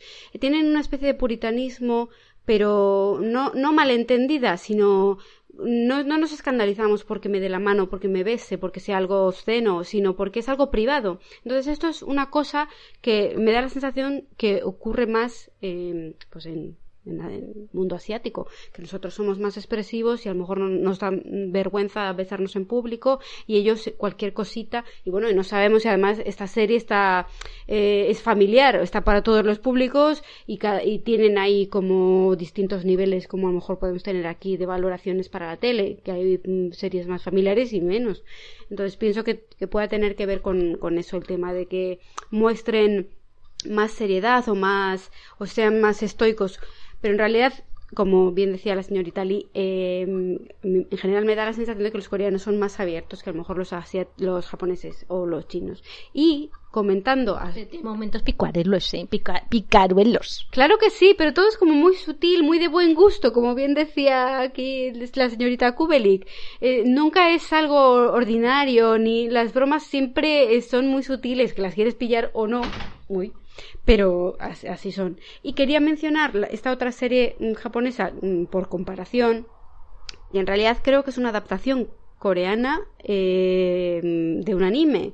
Eh, transcurre en Japón, de hecho. Entonces, es, es, una serie más adolescente. Esta se llama Good Morning Call, que también está en Netflix. Y está basada, como decía, en un anime que es, es eh, una chica que busca un piso para estudiar en, en, Tokio.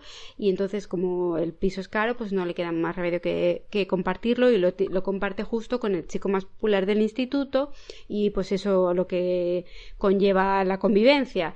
Y en ese caso se muestra un personaje masculino más prototípico eh, en el sentido de que es yo no muestro nada mis sentimientos, ella es la, digamos, la cómica y la que siempre está un poco poniéndose en ridículo y el, el tipo apenas tiene, o sea, no son nada detallistas, son como, son como, porque en la de Romance is a Bonus Book, él es súper detallista, es un personaje que dices, no puedes evitar quererle y ella está, estás diciendo todo el rato, por favor, ¿no ves todos los detalles que tiene contigo? Lo te limpia, te cocina, te compra regalos. Y todavía no le quieres como algo más. Venga, por favor, no le puedes considerar tu hermano pequeño porque es que es imposible a este muchacho no verle más allá mm, de lo que te está este, él queriendo mostrar. En cambio, como digo, la versión esta masculina que, se tiene más en Japón es como mm, tengo un gesto que lo tienes que adivinar, que, es un gesto que te hago porque te quiero, lo tienes que tú adivinar y ya con eso es suficiente. ¿No, ¿no te parece, Lady Lee, que en los animes había mucho ese rollo de no como en, yo que sé, en, en Mermelade Boy, que el tipo no se estiraba lo más mínimo y, y tú ya tenías que decir, ah, este gesto sutil es porque me quiere. Venga ya. No, es que los con coreanos ya digo que el, trato que he tenido ha sido a través de las series. Y todas las series que he visto me han parecido muchísimo más modernas y mucho más eh, abiertas que, que, otras series que he visto. Los japoneses el tema es que son muy machistas, son muy machistas. Entonces eh, eso yo no sé si será tal cual en, en, Corea, obviamente tienen mucha influencia tanto China como, como Japón en Corea, pero los personajes masculinos que yo he visto en las series coreanas, si reflejan la sociedad, obviamente, eh, les hay que sí, pero son con otra mentalidad totalmente, porque yo, claro, yo la idea que tenía por, por la experiencia personal y por otras, otras series, o como bien dices, animes y demás, eh, es, eh, los, los hombres, o sea, este señor que se, que se ponga a limpiar, que se ponga a cocinar, que se ponga todo, cuando eso en la mentalidad oriental, es decir, eso son tareas de mujeres, a mí me ha chocado mucho de estas series. Y en otras series que he visto también me ha parecido exactamente igual, que también tenían ese mismo personaje. Todas las mujeres trabajadoras, todas las mujeres súper poderosas y ellos también con otra mentalidad más abierta. Entonces, si es un reflejo de la sociedad, me gusta lo que veo. Sí, y luego añadir eh, no vamos a contar toda la serie porque esta sí que os recomendamos mucho que la veáis porque mola mucho. Luego la comida. Por Dios, todo el día comiendo. Además es que mm, eso es otra cosa que también yo no sé si está también mucho en la cultura asiática cualquier cosa cualquier reunión esto es un poco como los españoles y los italianos que todo lo hacemos alrededor de la comida cualquier excusa es buena para comer y es que encima sacan unas comidas tan ricas. Y es que la gente, los actores comen. Quiere decir, no es como en las chicas Gilmore, que le dan ahí dos bocados a la patata frita y ahí los dejan. O en Big Bang Theory. Es que si comieran estarían como bombas, estarían como vacas, porque es toda comida basura y de mucho engorde. Y estos como comen tanta verdurita y todo tan al vapor. Pero es verdad que sí, que están comiendo. Y en y mucho tiempo, y que tienen mucho hambre. Y lo milagroso es que tienen todos unos tipos, todos esbeltos o sea, venga ya. Sí, pero eso es la genética asiática que están... Raza superior. Están todos como súper delgados y, y súper... Bueno, y porque comen sano. Sí. Ya está. Bueno, y se moverán mucho porque es una serie, supongo que habrá de todo, pero bueno, eh, el caso es que comen y que dan ganas de ponerse ahí con los, con los noodles y llamar al a que te traigan comida. Y bueno, en fin, que la recomendamos.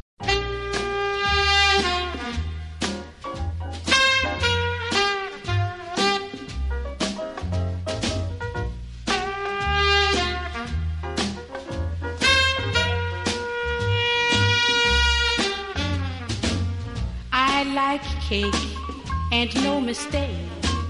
But baby, if you insist, I'll cut out cake just for your sake. Baby, come on and knock me a kiss. I like pie, I hope to die. Just get a load of this. When you get high, doggone pie.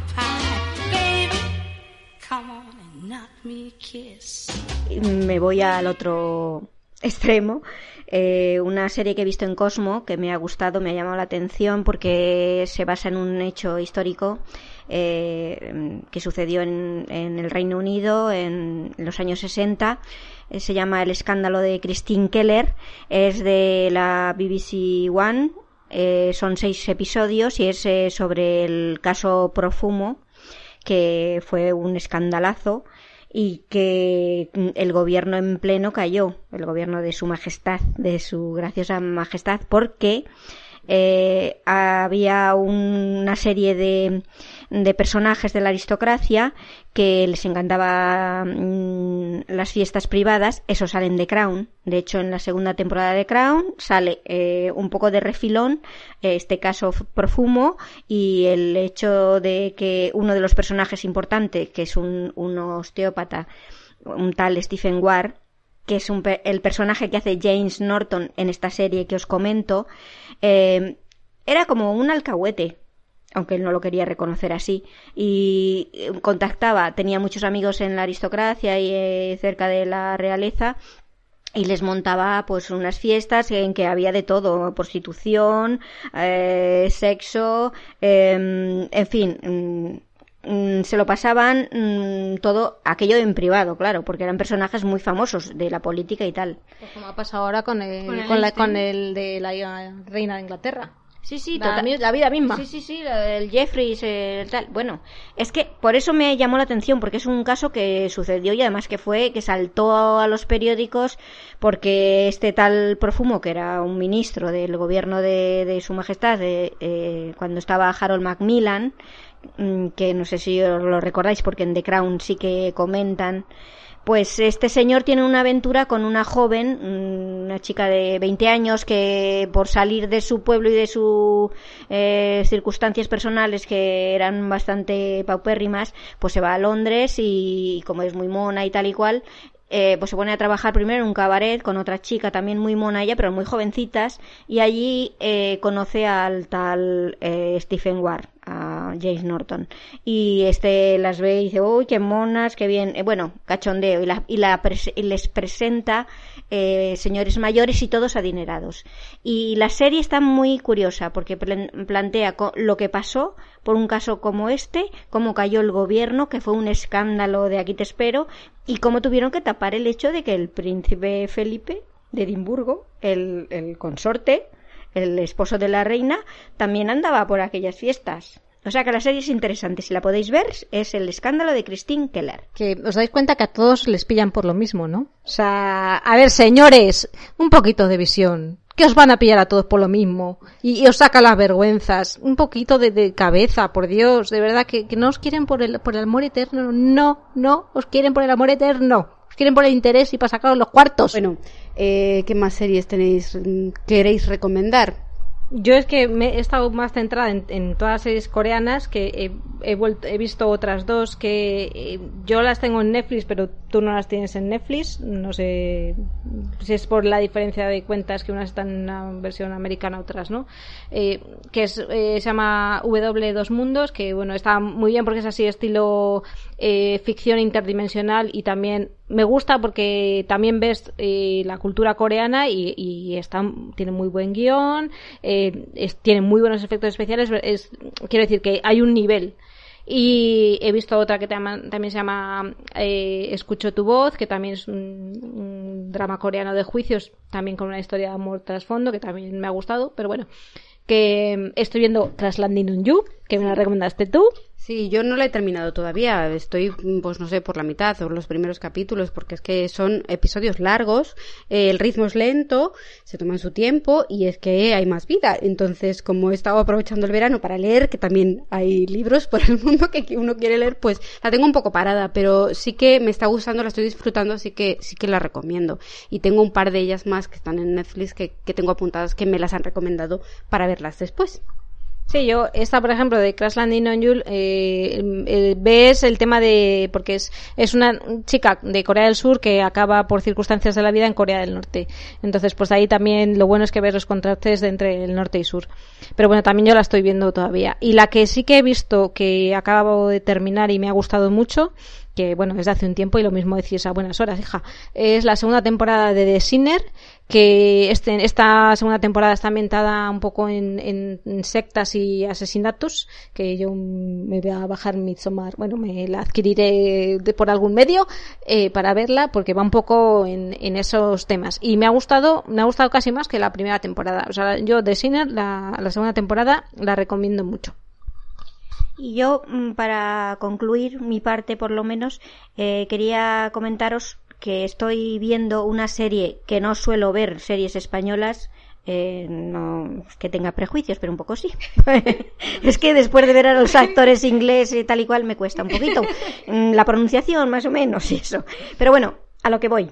Uh, estoy viendo Merlí, es una serie que es de, de ya de hace dos o tres años y me está gustando, es que me ha enganchado. Es de un profesor de filosofía en un instituto y no es solamente una serie de instituto, porque él en cada capítulo lleva el nombre de uno de los filósofos y la explicación que les da a los alumnos sobre las teorías y, y los eh, eh, planteamientos de los filósofos tienen que ver con los argumentos de lo que está pasando en la serie, tanto a los profesores como a los alumnos.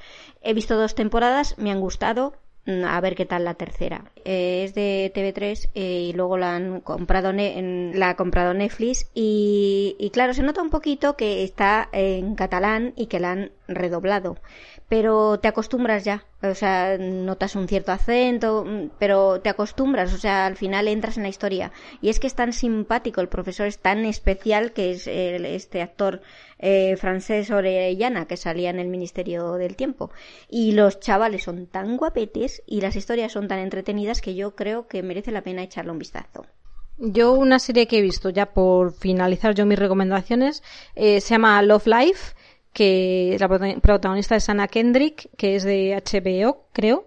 Y es un poco la historia de los diferentes novios que tiene ella desde la universidad hasta que ya es una edad adulta. Y es una de estas series que te ves casi del tirón porque es así ligerita y, bonita de ver con sus bueno con sus momentos más dramáticos y menos pero a mí es que como Anna Kendrick me, me cae muy bien porque me parece una chica muy divertida pues es una serie que me ha gustado y está entretenida que se llama Love Life y está de HBO pues mira, yo esa quiero verla también junto con la de Normal People, que todo el mundo la recomienda, que está basada en una novela de una chica irlandesa y la han puesto también que la tengo pendiente.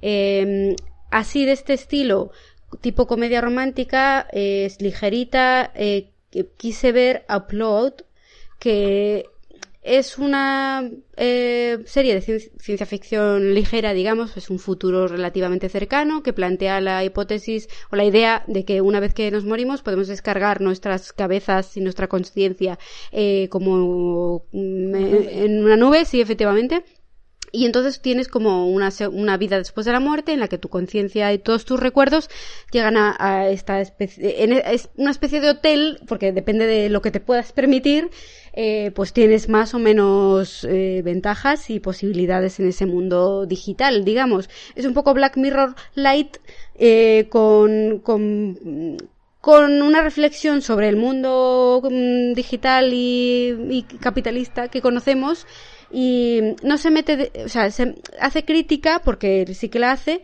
eh, pero tampoco es una cosa súper dura, es, de hecho muy ligera y se centra también, sobre todo en, un misterio y una historia de amor.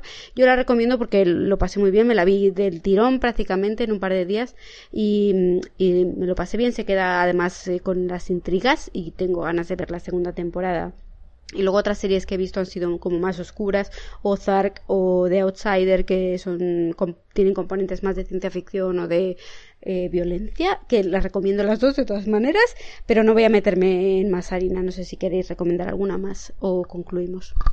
Sí, yo no recomendar La Monja Guerrera porque me dedica mucho tiempo a... O sea, a mí, lo que dices de los actores españoles, en este caso eh, está grabada en España, tiene actores españoles, bueno, eh, hay, hay, españoles, portugueses, eh, italianos, vamos, hay de todo un poco, eh, todos están muy bien.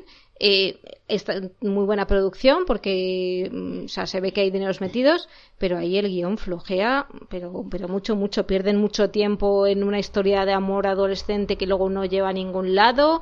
Eh, la protagonista al principio te cae bien y luego es para de tortas. Mm, no sé, yo me ha decepcionado mucho. Bueno, y ya yo creo que para finalizar, ¿qué os pareció la última temporada de Blander? Solo así por comentarla por encima. Mm, pues pasa más cosas que en el libro. Con eso ya eh, gana puntos. Sí, porque meten parte del sexto libro, porque yo llegué hasta el quinto libro, pero luego ya dejé porque ese libro se hace bola y dije ya no quiero seguir leyendo, voy a dejar que la serie me cuente las cosas. A mí en general me ha gustado, la he disfrutado. Lo que pasa es que, para variar, los Fraser mm, pasan demasiados dramas. Creo que se usa la violación demasiado como recurso para mover la trama. Y ya uno acaba harto y ya llega un momento en que dices, a ver, señora Gabaldón, te estás pasando un poco. Y eh, quiero recalcar que los productores, que son precisamente, bueno, además de Ronald Moore, pues son precisamente los protagonistas, la Catriona y Sam Hugan, han conseguido darle otra vueltecita de tuerca a que a, la situación, o sea, han, querido darle otro enfoque a una situación que podría considerarse un poco reiterativa y lo han hecho con bastante acierto. Y bueno, pues la calidad de la serie sigue siendo buena, aunque hay algunos capítulos que dices con tanto flashback de ahorcamientos acabas hasta las narices, pero bueno, es una serie que te engancha y que tiene muy buena calidad. En general esa es mi, mi percepción. Sí, a ver, es una serie que es bonita de ver porque los paisajes son muy bonitos, ellos lo hacen muy bien, ellos son muy guapos, ellas son muy guapas y la historia está entretenida. De hecho, eh, la serie está consiguiendo que Brianna me caiga bien, eh, cosa que en el libro no lo consigue. Entonces, bueno, a ver, yo es una serie que me gusta, que me gusta la historia, te cuenta lo que sí que es mm, cierto que los guionistas están consiguiendo lo que no hizo la Gabaldón, que es mantener el interés en la historia, porque yo este libro también no pude acabarlo porque es que no pasaba absolutamente nada y con buen acierto eh, los guionistas de la serie están metiendo las partes más interesantes de los siguientes libros. Entonces, a ver, yo voy a seguir viéndola y sí que la recomiendo por supuesto y porque la banda sonora además es maravillosa.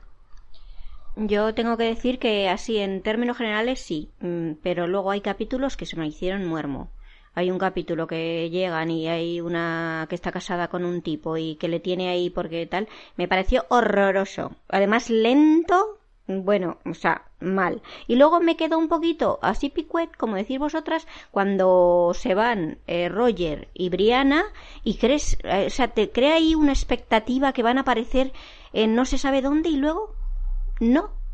Y señores, y vuelvo otra vez, lo de las violaciones con esta mujer es que es mm, ya fijación. A mí eso me sobra absolutamente. Y luego nos ha quedado que no sabemos lo que va a pasar con las vidas de estas gentes. Así que ya veremos. Pues lo veremos en la siguiente temporada, como en casi todas estas series que hemos estado hablando. Entonces, bueno, pues si no queréis reseñar nada más, porque bueno, podríamos estar comentando series hasta el infinito, porque yo sí que es cierto que he visto bastantes series, pero bueno, eh, así destacables, pues ya os hemos contado y, y que valoréis vosotros, eh, contarnos, contarnos vosotros qué habéis visto en los, comentarios, nos ponéis un Twitter o algo y, y, contarnos qué os ha parecido a vosotros la de Pequeños Fuegos por todas partes y también le daréis un sartenazo a Kerry Washington, si Elena también está para sacarle el palo del culo o qué. Bueno, contarnos, contarnos que nos apetece saber vuestras opiniones. Y bueno, podéis encontrarnos en nuestras redes sociales, que nos podéis encontrar en Facebook con la página de Francamente Querida, eh, nos podéis encontrar en Twitter con el, en la cuenta de arroba francamentepod. Y eh, bueno, pues eh, sin más nos despedimos. hasta la próxima, Princesa del Cap. Hasta la próxima. Hasta la próxima, señorita Kubelik. Ha sido un placer, chicas, y hasta la próxima. Y yo que soy Lady Lee y me despido hasta la siguiente ocasión. Adiós. Adiós.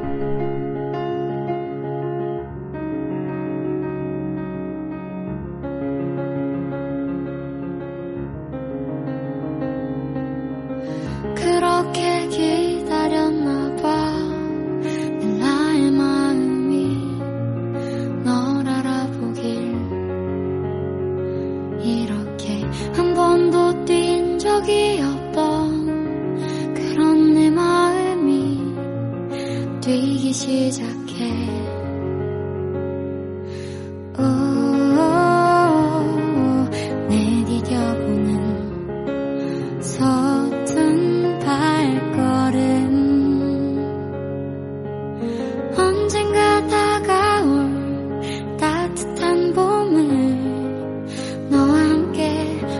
가고 싶어.